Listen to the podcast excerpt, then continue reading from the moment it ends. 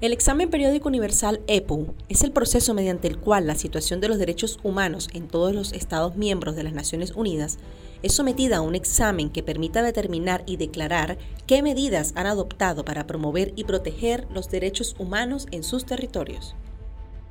El EPU es un proceso dirigido por los propios estados con el auspicio del Consejo de Derechos Humanos, convirtiéndose en una herramienta para asegurar un trato homogéneo a todos los países, cuando estos se evalúan en materia de derechos humanos.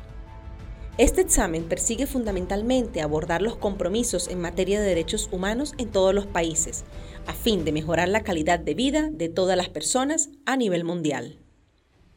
Funda redes haciendo tejido social.